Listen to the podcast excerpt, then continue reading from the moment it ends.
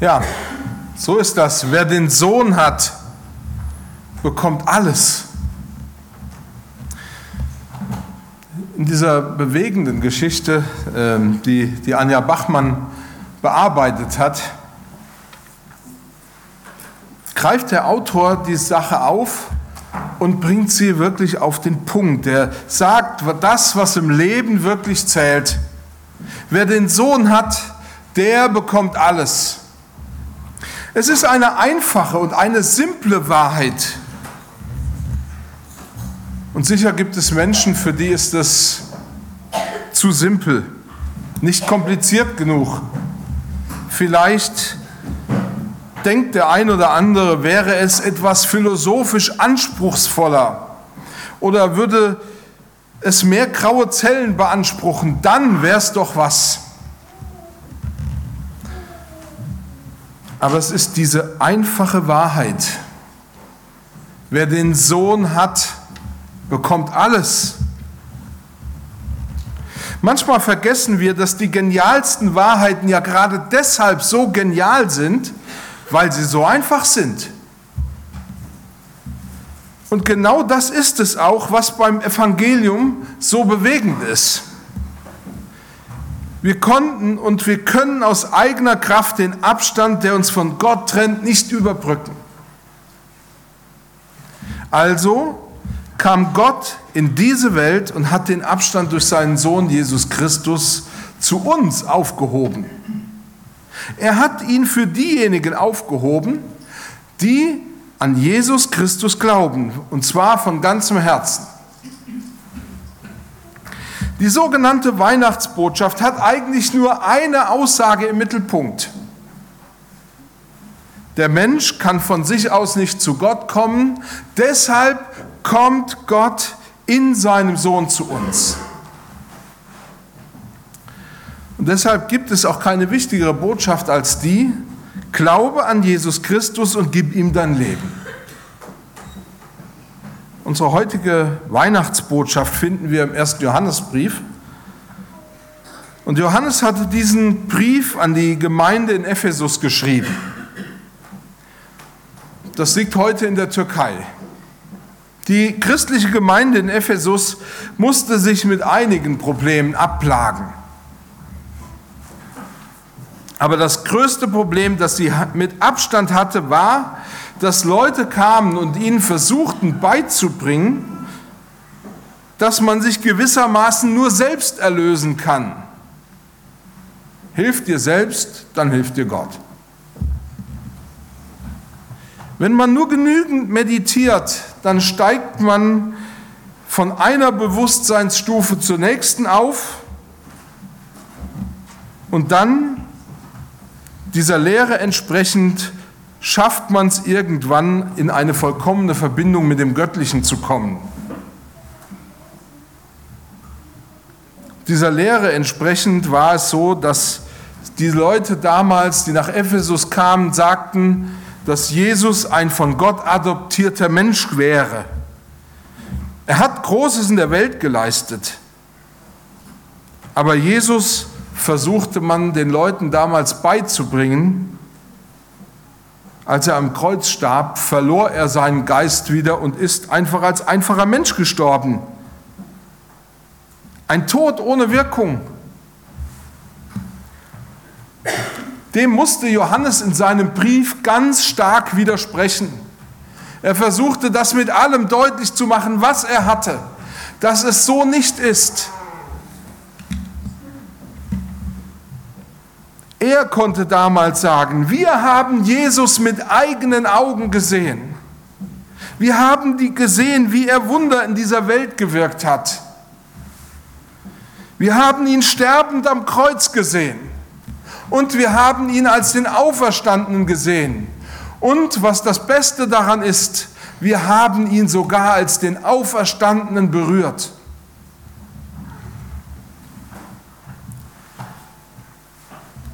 Und genau deshalb gilt es, wer den Sohn hat, hat das Leben. Und wer an den Sohn glaubt, der hat das Leben. Und wer an den Sohn nicht glaubt, der hat das Leben nicht. So wollte es Gott und so ist es die wichtigste Wahrheit, die es für unser Leben gibt. Wir feiern Weihnachten vor allen Dingen deshalb, weil Gott Mensch wurde, weil er ein Mensch aus Fleisch und Blut wurde, den man anfassen konnte. Ein Gott zum Anfassen. Und ich möchte euch heute in diese Botschaft von Weihnachten mit hineinnehmen. Und ich möchte noch einmal über euch, mit euch darüber nachdenken, was Johannes hier sagt. Denn unser Text steht im Johannesbrief, im ersten Johannesbrief, und ist eigentlich nur ein Satz. Wer den Sohn hat, der hat das Leben. Wer den Sohn Gottes nicht hat, der hat das Leben nicht. Und wir stellen uns die Frage, von welchem Leben spricht Johannes hier? Und dann möchte ich euch mit hineinnehmen und kurz darüber nachdenken, warum denn allein Jesus? Und das Letzte, was ich mit euch bedenken will oder worauf ich eingehen möchte, warum hat denn der, der den Sohn hat, alles? Und darüber möchte ich auch nochmal mit euch nachdenken. Und ich hoffe, dass für euch diese Botschaft zu einer wirklichen Weihnachtsbotschaft wird. Das heißt, dass Gott in seinem Sohn Jesus Christus heute ganz persönlich zu dir kommt. Die erste Frage, von welchem Leben ist hier eigentlich die Rede? Wer den Sohn hat, hat das Leben. Wer den Sohn Gottes nicht hat, der hat das Leben nicht. Von was redet Johannes hier eigentlich? Mir ist durchaus bewusst, dass wir die unterschiedlichsten Vorstellungen von Leben haben. Leben ist für uns alle ein wichtiger Begriff, denn ich glaube, da geht es euch wie mir, wir alle hängen an unserem Leben. Leben ist für uns manchmal auch das gute Leben. Wenn wir zum Beispiel jetzt bei den Feiertagen Zeit miteinander haben, Spaß haben, gut miteinander essen, dann fühlt sich das so an, als bin ich in diesem Moment wahrhaft lebendig. Dabei fällt uns allerdings auch auf, wie flüchtig so ein Lebensmoment sein kann. Ich kann mich noch gut daran erinnern, dass mal eine ältere Frau vor mir stand und die sagte zu mir, ich kann die Minuten, in denen ich in meinem Leben wirklich gelebt habe, an einer Hand abzählen. Das heißt 50, 60 oder 70 oder 80 Jahre, Lebensjahre. Aber das was sie als wahres Leben empfand, das konnte sie auf fünf Minuten zusammenschmelzen. Deshalb versuchen wir ja so häufig, so viel wie möglich in das Hier und Jetzt hineinzupacken. Im Hier und Jetzt zu leben. Wir wünschen uns bewusst zu leben nicht nur oberflächlich zu bleiben. Diese Feiertage, die vor uns liegen, und das werdet ihr selber relativ schnell merken, gehen auch schnell vorbei. Aber beobachte dich doch mal selber dabei und frag dich doch, wann hast du das Gefühl, jetzt ist der Moment, in dem ich lebe? Wenn die Bibel über Leben spricht, dann wird relativ schnell klar, dass sie von zwei Perspektiven spricht, die mit dem Gedanken von Leben verknüpft sind. In Psalm 90 beispielsweise hat der Psalmist es geschafft, beide Perspektiven zusammenzubringen. Er hat in diesem Psalm vor allen Dingen gezeigt, dass das Leben, das wir haben, das wir leben, unser alltägliches Leben, dass das von Gott kommt und dass Gott es geschenkt hat. Und er hat gezeigt, dass Gott ein Leben hat, das über dieses Leben hinausweist und hinausgeht.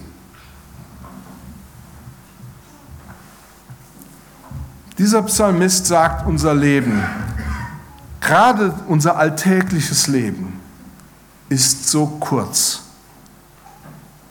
Und selbst wenn es 80 oder 90 Jahre dauert, dann lässt es sich manchmal einfach so zusammenfassen, dass man sagen kann, es war Mühe und Arbeit. Es war schwer. Unsere Jahre gehen schnell vorbei, aber es bleibt nicht viel.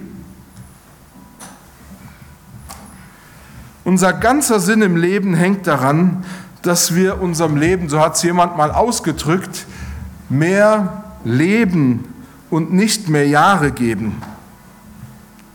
Deshalb sagt der Psalmist, und Luther hat es so übersetzt, lehre uns bedenken, dass wir sterben müssen, damit wir klug werden. Das echte, das wahre Leben, so sagt der Psalmist, findet sich nur in der Beziehung zu dem lebendigen Gott selbst. Warum ist das so?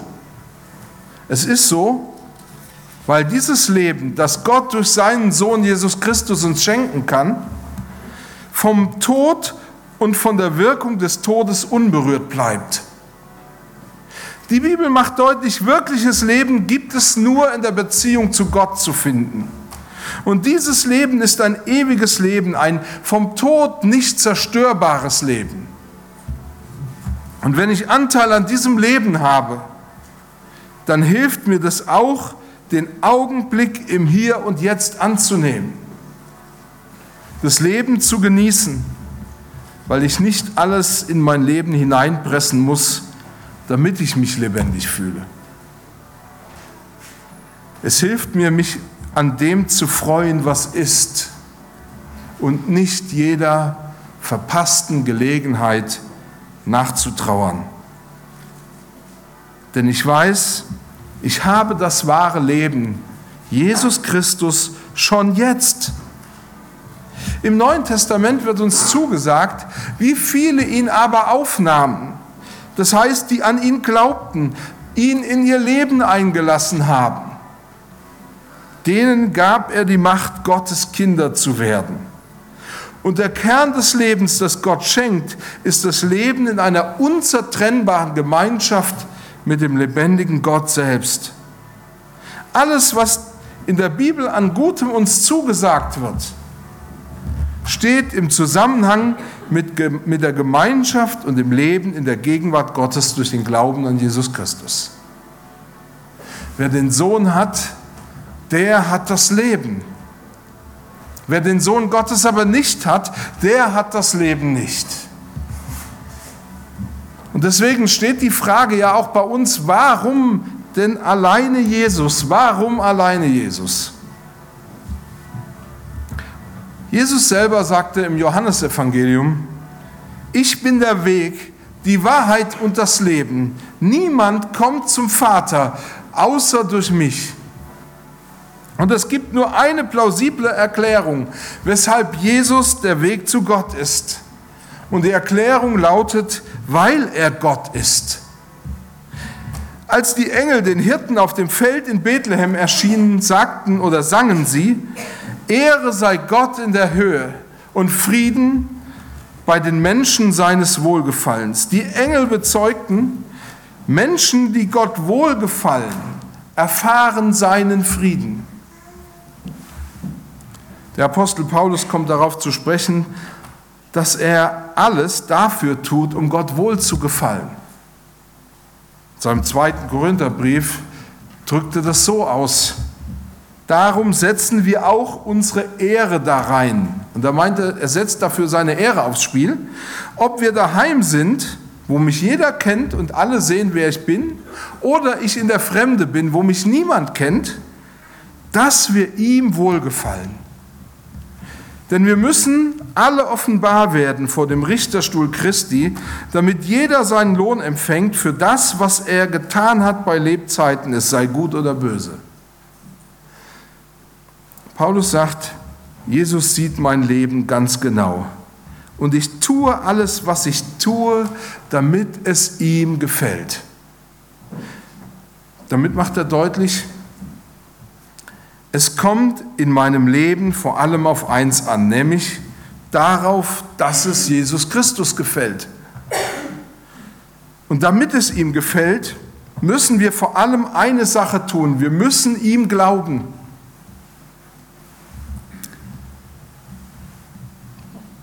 Ich muss euch ja jetzt nichts Neues erzählen, aber an Weihnachten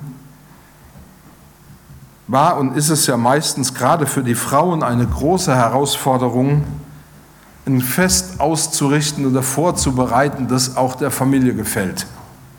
Und selbst da, wo das nicht der Anspruch ist, dass man sagt, ja, wir wollen da jetzt ein, ein, ein schönes Familienfest haben, so ist es doch so, dass am Ende irgendwo jeder froh ist, der so ein Fest vorbereitet, dass man ihm sagt, das war ein schönes Fest. Wir hoffen, dass unseren Kindern die Geschenke gefallen. Und wir wollen, dass uns selber das Fest gut gefällt. Und Paulus sagt, denke daran, dass es vor allem darauf ankommt, dass Gott dein Leben gefällt. Und wann gefällt Gott unser Leben? Wenn wir an Jesus Christus glauben. Paulus bringt es im Römerbrief auf den Punkt. Da sagt er, ich rede aber von der Gerechtigkeit. Und man könnte da auch einsetzen von dem Wohlgefallen, von dem, dass ich Gott gefalle, von dem Wohlgefallen vor Gott, das da kommt durch den Glauben an Jesus Christus zu allen, die glauben. Denn es ist hier kein Unterschied. Sie sind allesamt Sünder. Und dann sagt er, und haben eigentlich kein Wohlgefallen bei Gott. Und zwar nicht so, wie sie es bei Gott haben sollten. Aber sie werden ohne Verdienst aus seiner Gnade gerecht durch die Erlösung, die durch Jesus Christus geschehen ist. Um Gott wohlzugefallen, braucht es nur, dass ich an Jesus glaube. Wir fragen uns, warum alleine Jesus? Weil er der Weg ist. Wir fragen uns, warum alleine Jesus? Warum gerade er? Es gibt nur eine einfache Antwort, weil es Gott so gefallen hat. Und ich möchte dir deswegen Mut machen. Glaub an ihn und du wirst Gott gefallen. Ich möchte ein letztes sagen. Wer den Sohn hat, der hat alles. Wer den Sohn hat, der hat das Leben. Und wer den Sohn Gottes nicht hat, der hat das Leben nicht. Wer den Sohn hat, der hat alles. Paulus versuchte das den Kolossern einmal ganz deutlich zu machen, indem er ihnen deutlich machte, denn es hat Gott wohlgefallen, dass in ihm, also in Jesus, die ganze Fülle wohnen sollte. Paulus spricht an dieser Stelle davon, dass Jesus derjenige ist, in dem die ganze Fülle Gottes lebt und wohnt. Alles, was Gott besitzt, alles, was ihm gehört, alles, was Gott uns je schenken könnte, alles ist in Jesus und hängt an Jesus. Es hat Gott so wohlgefallen. Und deswegen schrieb Paulus mal den Römern, was sollen wir jetzt sagen? Ist Gott für uns? Wer kann denn dann noch gegen uns sein? Er hat seinen eigenen Sohn nicht verschont, sondern er hat ihn für uns dahingegeben, das Wertvollste, was er hatte. Und dann stellt Paulus die Rückfrage und sagt, warum sollte also Gott, wenn er uns schon seinen Sohn nicht vorenthält, mit ihm nicht auch alles schenken? In dem Sinn macht er ganz deutlich, wer den Sohn hat, hat alles. Wer den Sohn hat, hat alles. Er bekommt alles. Er hat Anteil an allem, was Gott einem schenkt. An Weihnachten sehen wir ja häufig, und ich finde das schon auch natürlich über die Jahre ein bisschen abgelutscht. Aber es ist die Weihnachtsgeschichte. Wir sehen das kleine Kind im kalten Stall. Wir sehen, wie es kaum etwas zum Anziehen hat. Wir sehen, wie man diesem Kind keinen Platz in einer Pension oder einem Hotel freigemacht hat. Aber wir sehen selten, mit wem wir es hier wirklich zu tun haben. Wer da wirklich in der Krippe liegt. Gott selbst, ein Gott zum Anfassen, Jesus, einen, den man mit seiner Hand berühren kann, einer, der zu mir spricht, Einer, der nur aus diesem einen Grund am Kreuz für mich stirbt, nämlich weil er mich so sehr liebt, weil er dich so sehr liebt und er den größten Wunsch hat, dass du Anteil an allem bekommst, was Gott dir schenken kann, dem wahren und dem echten und dem unzerstörbaren Leben, dem ewigen Leben und allem, was Gott je verheißen hat. Jesus ist Gott und er will, dass du für immer mit ihm zusammen sein kannst. Gott gibt dir Anteil an allen Gaben und an allem Besitz, den er hat. Gibt es eine größere Botschaft als das? Könnten wir das überbieten? Ich meine, wie gesagt, auch wir haben einiges an Hirnschmalz versucht loszuwerden oder zu, zu bewegen, um unseren Kindern Geschenke zu machen. Und natürlich wollen wir auch, dass unsere Kinder genauso sagen, wie du vielleicht heute Nachmittag oder heute Abend, oder bei manchen ist das auch erst morgen früh, wenn du dein Geschenk auspackst, dass du sagst, das habe ich mir ja schon so lange gewünscht. Es ist genau das, was ich wollte. Aber lass dich durch dieses Geschenk nicht vom Eigentlichen ablenken. Verliere das eigentliche Geschenk, das wahre Leben, das uns durch den Glauben an Jesus Christus geschenkt worden ist und geschenkt wird, nicht aus den Augen, sondern lass dich durch dein Geschenk, welches du vielleicht heute bekommst, genau daran erinnern, es ist nur vorläufig. Es ist noch lange nicht das Beste, was ich kriegen könnte. Und selbst wenn ich Jahre darauf gewartet habe, das Beste schenkt mir Gott in seinem Sohn, Jesus Christus. Das größte Geschenk ist Jesus und das ewige und das unzerstörbare Leben. Das ist größer als alles. Du kannst dir dieses Geschenk, du kannst dieses Geschenk auf jeden Fall haben, wenn du glaubst. Vielleicht ist Jesus ja natürlich nicht so spektakulär wie eine neue Playstation, eine Rolex, ein neues Handy oder was weiß ich denn. Aber wenn ich mir Zeit nehme, mich auf ihn einlasse, dann entdecke ich, dass es kein größeres Geschenk gibt als ihn. In unserem Anspiel war das auch so. Das vermeintlich unscheinbare Bild des Sohns, an dem hing alles. Es war der Schlüssel zu allem. Und es ist in Wirklichkeit mit Jesus ganz genau so. Wer den Sohn hat, der hat alles. Ich wünsche euch, dass ihr an diesen Feiertagen mal Zeit habt, darüber nachzudenken, was das Wesentliche ist. Wer den Sohn hat, hat alles. Ich wünsche euch Gottes reichen Segen und ich wünsche euch friedvolle Feiertage. Wir wollen beten und ich bitte euch herzlich aufzustehen.